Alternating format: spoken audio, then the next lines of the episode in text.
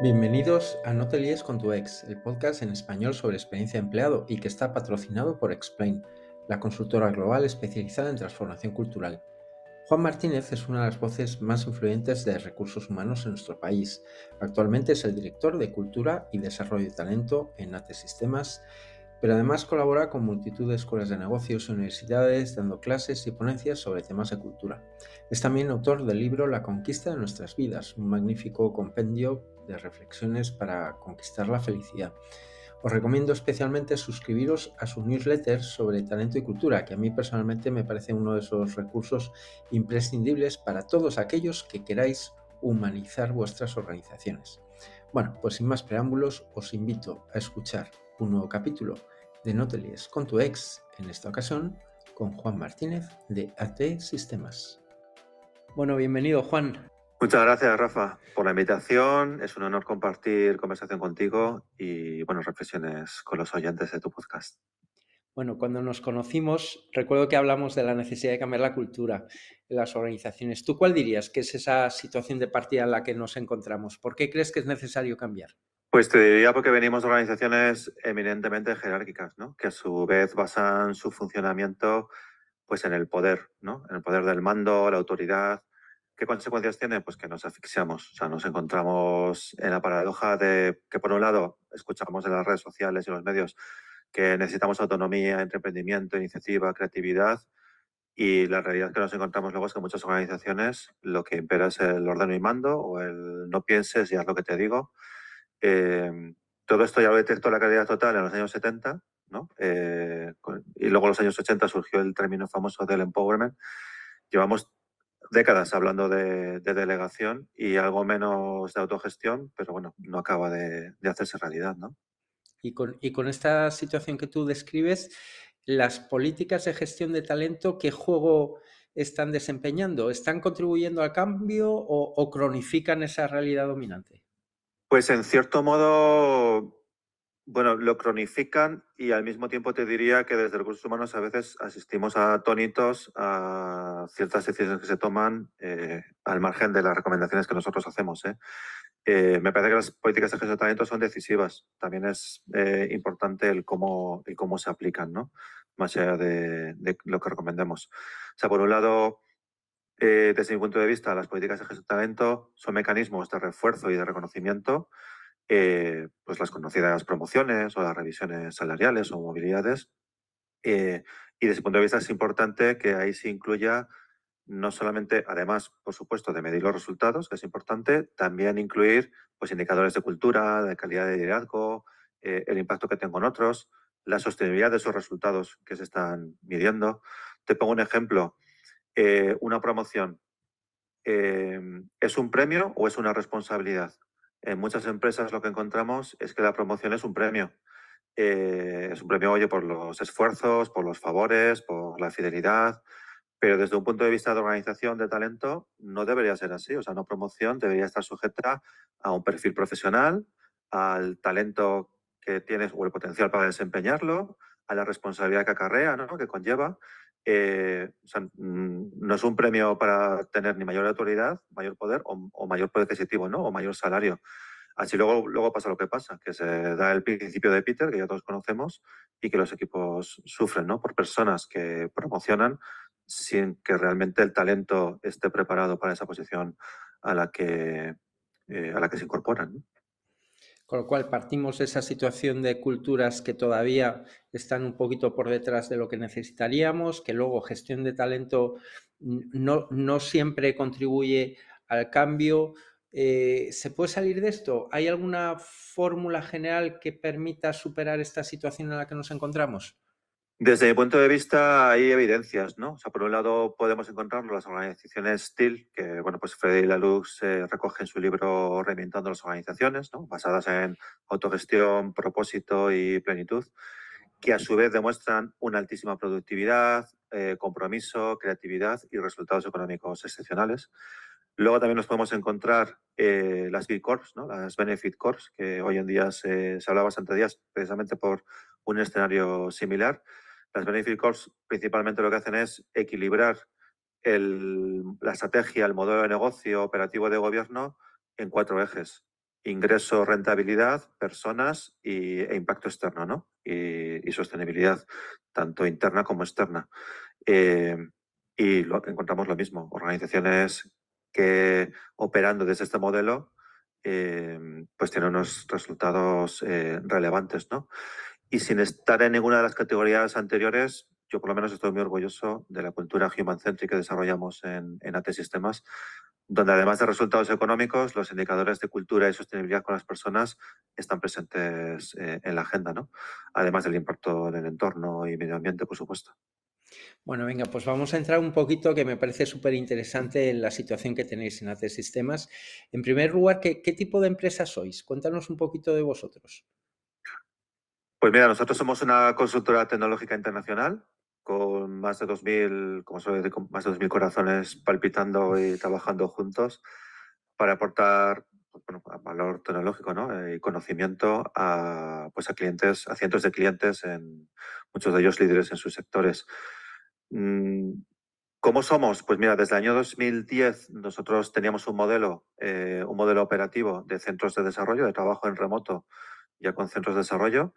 Existía el teletrabajo, aunque no estaba, aunque era más puntual ¿no? o, eventual con muchas empresas, no estaba tan consolidado, pero con la pandemia, entre la experiencia que ya teníamos adquirida y la realidad que nos encontrábamos todos, eh, lo que hemos hecho ha sido eh, consolidarlo en un concepto de cultura remota con un altísimo porcentaje de personas en teletrabajo o trabajando totalmente en, en, remoto, ¿no?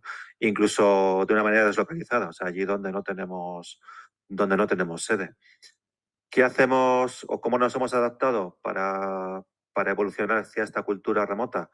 Pues bueno, lo basamos nosotros al menos, lo basamos en cuatro, en cuatro ejes, ¿no? Digamos que es, por un lado, el eje organizacional, o sea, cómo ofrecemos experiencias transversales que apoyen y que sustenten y que hagan viable esta manera de trabajar en remota, muchas veces deslocalizada, donde en un equipo, no de, a lo mejor de seis personas tienes a dos en una ciudad y a los otros cuatro en, la otra punta de, la geografía. Eh, por otro lado, la cultura en el equipo, es decir, qué experiencia se da en los equipos y qué maneras de trabajar, es decir, para que sea viable y se sustente esta manera de trabajar en remoto. Y luego a nivel individual, es decir, mm, yo soy un por lo menos yo soy convencido de que no sirve solamente el motivado se viene de casa, o sea que nosotros como organización hemos de eh, apoyar y, e impulsar que esa motivación se mantenga o que se origine, incluso que crezca, pero también es importante que el propio individuo se encuentre eh, bien, ¿no? A nivel de mentalidad, a nivel de actitud, a nivel de bienestar, por eso tenemos el programa también de bienestar, eh, que se encuentre en su, sus máximas capacidades y potencial. Por eso impulsamos también medidas para que pues, la persona esté bien a nivel de conciliación, etcétera. Y eso es el cuarto pilar, ¿no? La parte de corresponsabilidad con el entorno individual y familiar, apoyando la conciliación, la desconexión, la flexibilidad, incluso ofreciendo servicios eh, para el propio empleado y la familia para que, bueno, pues su vida sea un poco más fácil, ¿no? Que ya suficientemente difícil lo pone la, el propio entorno ¿no? y, y, contexto. Mientras te escucho, eh, no paro de pensar cómo habéis conseguido elevar el papel estratégico de recursos humanos, porque tú sabrás, porque estás en contacto con muchos profesionales, que uno de los grandes dolores es que recursos humanos no es influyente. ¿Vosotros cómo habéis conseguido en vuestra organización que todo esto adquiera ese carácter estratégico? ¿Cómo ha subido recursos humanos? ¿Por qué? ¿O, qué? Cuéntanos cómo, cómo ha sucedido. Eh, buena pregunta. Pues mira, eh, lo primero de todo, mmm, dando la posición a recursos humanos, ¿no? Eh, y dándole el, bueno, la posición, el, la agenda, el protagonismo y la interlocución adecuada. Eh, el primer paso para mí determinante ha sido la convicción de nuestro CEO, de José Manuel, de que, bueno, pues, que la agenda de personas ha de estar, ha de estar en el comité de dirección, ha de estar en la estrategia al mismo nivel que el resto de, ejes, ¿no? Como puede ser la estrategia comercial o la estrategia operativa, etcétera. Entonces, eh, desde ese punto de vista, ese es el primer, el primer paso. Estar en, en donde se toman las decisiones.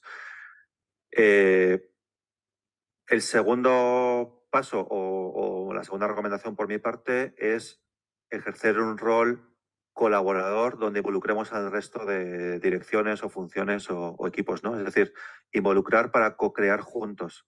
Pasar del típico rol, a lo mejor, que desde recursos humanos ha asumido de, pues esto es mío, esto es mi responsabilidad, yo decido y los demás hacen, a un modelo más colaborativo y cooperativo, porque como suelo poner el ejemplo habitualmente, ¿no? por ejemplo en el caso de People Care o de cuidado del empleado, y que solemos comentar en el equipo, cuando detectamos que una persona eh, pues bueno, tiene alguna causa de malestar, eh, ¿de quién suele depender que se tome algún tipo de decisión? ¿no? Pues no sé, pues oye, que, que mejoren sus condiciones en cuanto pues, a las tecnologías que usa o más flexibilidad en el servicio en el que está, algún tipo de decisión. Pues normalmente depende de su manager, de su responsable, ¿no? Depende de un área que no es recursos humanos, ¿no? Que no somos desde, desde People. Pues de ahí parte mi propuesta, o por lo menos como nosotros eh, procuramos hacerlo en AT Sistemas, eh, que es involucrando al resto de, al resto de las áreas. ¿no? Entonces, esto lo que significa principalmente es que, por ejemplo, cuando, cuando detectamos un caso de que una persona pues, no sé, tiene alguna queja o malestar o motivación o propuesta, tanto en lo negativo como en lo positivo, lo primero que hacemos es crear conversaciones con sus propios responsables. Eh, ¿Cuál es el contexto? Conocemos el contexto, qué puede estar ocurriendo, involucrar a la propia persona en ese tipo de conversaciones y delegar en que sea en el propio equipo y con los managers donde se tomen ese tipo de decisiones. Nosotros lo que hacemos después es dar un seguimiento de que se esté llevando a cabo algún tipo de plan de acción para que eso mejore. Pero si te das cuenta, lo que hacemos es sobre todo involucrar.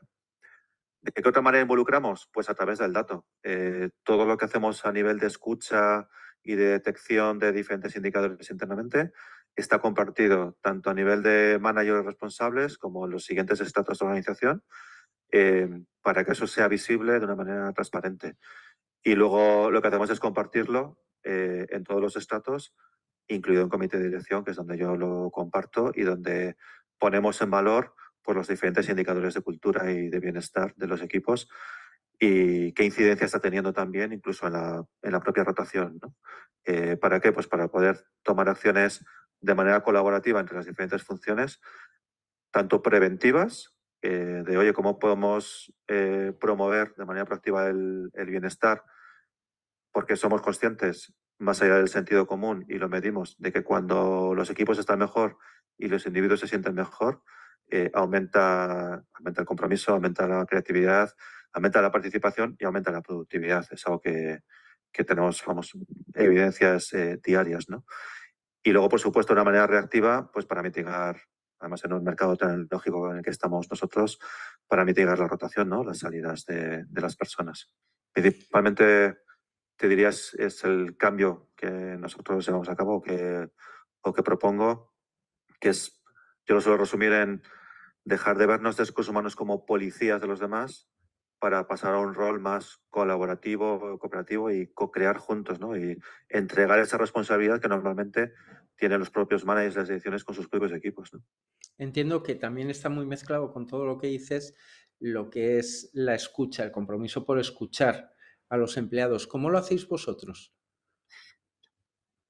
Pues mira, yo te diría que a veces hasta nos dicen que preguntamos demasiado, eh, pero preguntando por diferentes canales, ¿no? O sea, uno de los canales principales que tenemos es la escucha, bueno, la encuesta de felicidad que hacemos cada dos meses en lo que sería un concepto de eh, Workplace o, Intranet, el, nuestro eh, Antedesk, y que eh, son, pues nada, encuesta de caritas, tres preguntas, que respondes en dos segundos, que responde alrededor del 60% de, de la plantilla. claro, lo que hacemos después es que el equipo, en este caso de People Care, lo analiza, lo explota, generamos esas conversaciones, lo compartimos a través del Microsoft Power BI con los responsables, con las direcciones. Eh, y a partir de ahí, pues tenemos los seguimientos de, oye, pues cómo están tus equipos, tú lo estás viendo, eh, cuáles son las causas, qué planes de acción, etcétera, ¿no?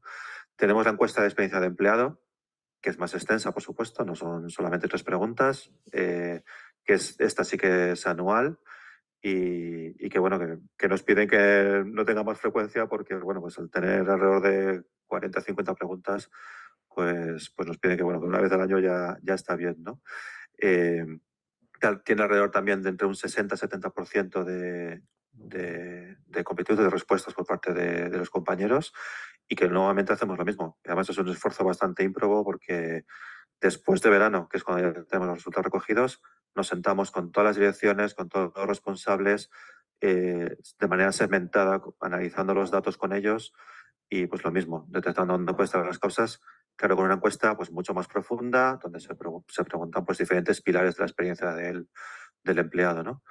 Eh, y luego, evidentemente, se comparte con, con, los empleados, con las personas, ¿no? Se comparte, oye, pues estas son las conclusiones, estos son los compromisos o los planes de acción que los próximos meses o semanas llevaremos a cabo, etcétera, ¿no? Sobre todo para que vean, eh, pues bueno, el valor de su participación y del esfuerzo pues, de haberse tirado pues, sus 10 o 15 minutos respondiendo, ¿no?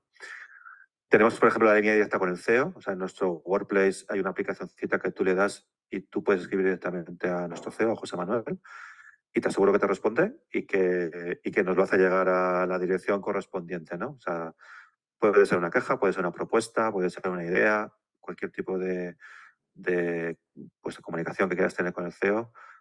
Es evidente que le puedes escribir por correo, ¿eh? eso también es evidente, pero vamos, que hay una aplicación para, para ser explícitos en que le puedes escribir directamente ahí, que hay un canal directo con él.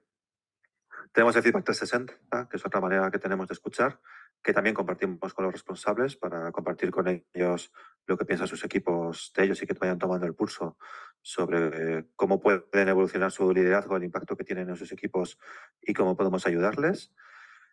Y bueno, luego hay encuestas en general, pues también de los servicios, hoy pues qué valor están teniendo en, en las diferentes personas, en los equipos, y bueno, pues en general, pues tenemos luego, bueno, y luego todas las iniciativas que hacemos. O sea, ya sea un team building, ya sea un taller de bienestar, ya sea cualquier iniciativa, eh, a continuación enviamos una encuesta para que nos den feedback, ¿no? De, pues, esto que te ha aportado, qué tal ha estado. Las cuentas suelen ser más sencillas, pero siempre constantemente estamos midiendo el impacto que estamos teniendo, tanto para reforzar como para mejorar, como para dejar de hacer. ¿eh? Si alguien nos dice, oye, este tipo de talleres no aporta nada, eh, pues dejamos de hacerlos, ¿no?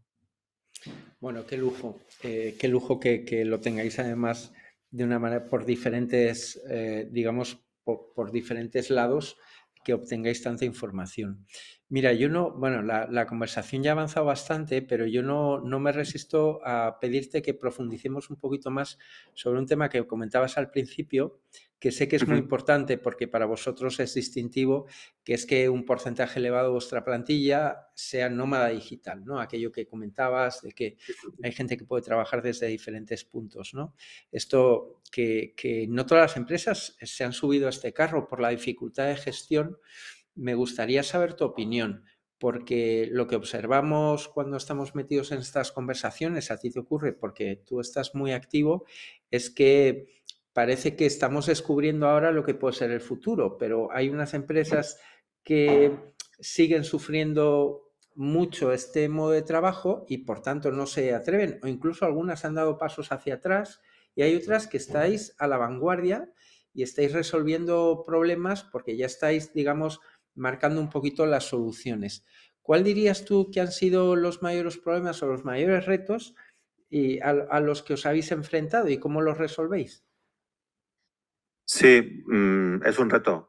estoy totalmente de acuerdo contigo, Rafa. Eh, yo lo primero de todo es pues eh, mostrar y compartir mi mayor reconocimiento al equipo de operaciones, ¿no? Por, por la adaptación eh, y la flexibilidad para adaptarnos a este modelo y a todo el equipo gerencial en, en general, sobre todo en, en adaptarnos ¿no? a este modelo, porque claro, evidentemente Mm, pues bueno, la forma tradicional de tener a todo el mundo en la oficina aquí a la vista, pues bueno, ofrece menos retos, o al menos como venimos de ahí, no ofrece menos retos, ¿no? Es más fácil eh, operarlo.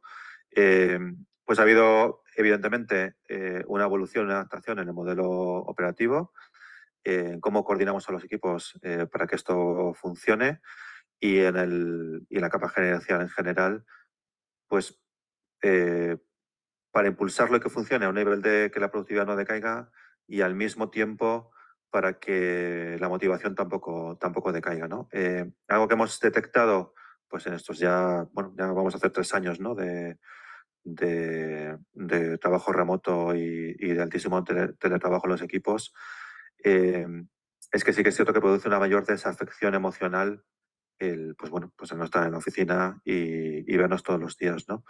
Eh, no hace muchas semanas publicaba un, pues un post o un artículo sobre cuando la máquina de café también era trabajo, ¿no? algo que yo creo que hemos descubierto entre todos, nos hemos dado cuenta a estas alturas, es que ese momento del café, ese momento de la interacción social, que parecía que era tiempo perdido, porque no es productivo en cuanto a una tarea específica, también está abajo, ¿no? Porque está construyendo cohesión en el equipo, está eh, construyendo eh, pues conexión emocional entre las personas. Y eso es vital para, para, trabajar en equipo y juntos, ¿no?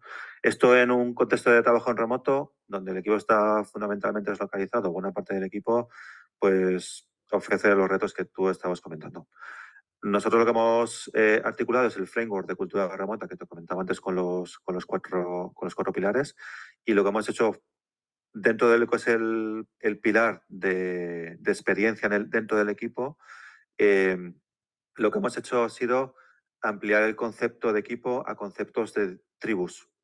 Es decir, eh, no solamente perteneces a un equipo por estar eh, en el día a día, pues trabajando para ese cliente específico con ocho personas más, sino que además compartes contextos o con esas mismas personas o con otras personas eh, por el servicio en el que estás, pero también eh, por el área de conocimiento en el cual trabajas. Aquí podemos ir desde recursos humanos hasta financiero, hasta, pues no sé, los, que, los compañeros que programan en Java o, los que se dedican a tecnologías de DevOps, ¿no? O también perteneces a otro contexto eh, que es tu propia ubicación. Entonces, pues a lo mejor vives en Tenerife y descubres o te ayudamos a descubrir que hay otras 30 personas o 20 o 15 que están en la compañía, que son compañeros tuyos y que viven también en la isla, ¿no? Entonces, eh, lo que hemos hecho ha sido impulsar diferentes acciones para conectar en los diferentes ámbitos, ¿no? Ya sea porque, evidentemente, por, por, tu, por el equipo, digamos, orgánico en el que tú estás en el día a día, ya sea por tu área de conocimiento, y ahí lo solemos hacer eh, a través de nuestra organización, a través de comunidades, eh, que las comunidades pues se agregan a través de áreas de conocimiento, eh, o ya sea por el contexto geográfico. Entonces, lo que impulsamos constantemente con diferentes iniciativas es que tú digamos, que te adhieras, ¿no? Eh, que te motive alguna de las tres para conseguir mayor adherencia, ¿no? Hacia mayor engagement o mayor vinculación, en este caso, hacia compromiso a través de las personas. Ya nos decía el Q12 de Gallup desde hace tiempo, ¿no? Desde hace años, que el, es el vector de tengo un mejor amigo o amiga dentro de la empresa. O sea, tengo, hay personas dentro de la organización con las que me apetece estar, eh, pues es un, es un eje fundamental, ¿no? Entonces es lo que, además de la parte operativa que comentaba antes, eh, es lo que estamos impulsando más desde recursos humanos, eh, aparte de otra serie de, iniciativas, ¿no? Que haya pegamento social ¿no? y emocional entre las personas. En esto, lo que suelo compartir normalmente también es que dentro del concepto de diversidad, y que hay muchas evidentemente, hay una diversidad que es importante tener en cuenta que es de la personalidad y no podemos aspirar a que todo el mundo, a que todo el mundo le, bueno, tú además que trabajas en el, en el perfil del buyer persona, ¿no? O el employee persona, etcétera, no podemos aspirar a que todo el mundo le motive lo mismo o tenga las mismas palancas de, de motivación, ¿no? Que, que, se le activen. Con lo cual, al final lo que hacemos es mm, crear un espectro de iniciativas para que, según su palanca de motivación, pues acceda a la que más le, le motive, ¿no? Pues igual pues estoy un poco más indiferente dentro de que trabajo correctamente, interactúo correctamente, pues estoy un poco más indiferente con, con el equipo en el que trabajo en el día a día, pero me apetece que a tomar unas cañas con la gente de mi ciudad y conocerles y charlar, porque no sé, me va más a hacer cosas eh, pues dentro de mi ciudad o por proximidad, ¿no? Eh, o igual me van los juegos eh, y oye, pues un team building me apetece más o un tema deportivo. Entonces, nos parece importante ofrecer un espectro amplio y ya luego cada persona pues se va apuntando a unas cosas a otras. Pero al final el objetivo es que haya eh, pegamento social ¿no? Eh, o emocional entre las personas. Bueno, lleváis un tiempo de ventaja, ¿no? Porque mi impresión es que este cambio va a suceder y aquellos que lo asuman con naturalidad más pronto, pues más irán aprendiendo. Me recuerda, fíjate, tengo un cuñado que espero que no escuche este episodio del podcast, que se niega a utilizar el WhatsApp. ¿Te lo puedes creer? Año 2023 y no tiene WhatsApp, porque él me dice que lo que le parece más triste de todo en esta vida es que te feliciten el cumpleaños por WhatsApp. Que, que, él, él, lo que quiere es que le llamemos por teléfono. Y yo le digo que eso está muy bien y que, y que todos lo deseamos, pero que el mundo está cambiando. Y que, y que al final llegará el WhatsApp con mucho retraso y que además, mientras tanto, se habrá perdido felicitaciones de Navidad, uy, de Navidad, de cumpleaños, perdón. De cumpleaños, sí. Felicidades de cumpleaños, felicitaciones eh, no sé si he dicho antes Navidad, pero bueno, que le feliciten el cumpleaños, ¿no? Se perderá felicitaciones de cumpleaños eh, que, o, te mandan un WhatsApp o no te llaman, porque es que ya no te llaman. Entonces, Se, ha debido de perder todos estos años que no estaba en WhatsApp, pues un montón de gente que por lo menos le dijera por escrito, oye, que me acuerdo de ti, que sé que es tu cumpleaños, o felicidades, ¿no? A mí me recuerda un poquito a esto, que aquellas compañías que es verdad que pueden tener motivos para no moverse a ese escenario, eh, se están perdiendo cosas y que al final llegarán a regañadientes, un poquito de mal humor, habiéndose perdido un montón de aprendizajes. Estoy de acuerdo contigo, porque aprovechando tu metáfora, al final sí que tenemos compañeros que les apetece pues, ir a la oficina y tenemos oficinas abiertas y pueden ir a la oficina y, e incluso incluso cuando no hay, o sea, tú vives en una provincia donde no tenemos una sede, pues si nos lo dices, pues procuramos ayudarte para que puedas ir a, algún tipo de instalación, ¿no? Entonces, me parece que es importante adaptarse y, tener clara pues esa diversidad y esa realidad que va evolucionando.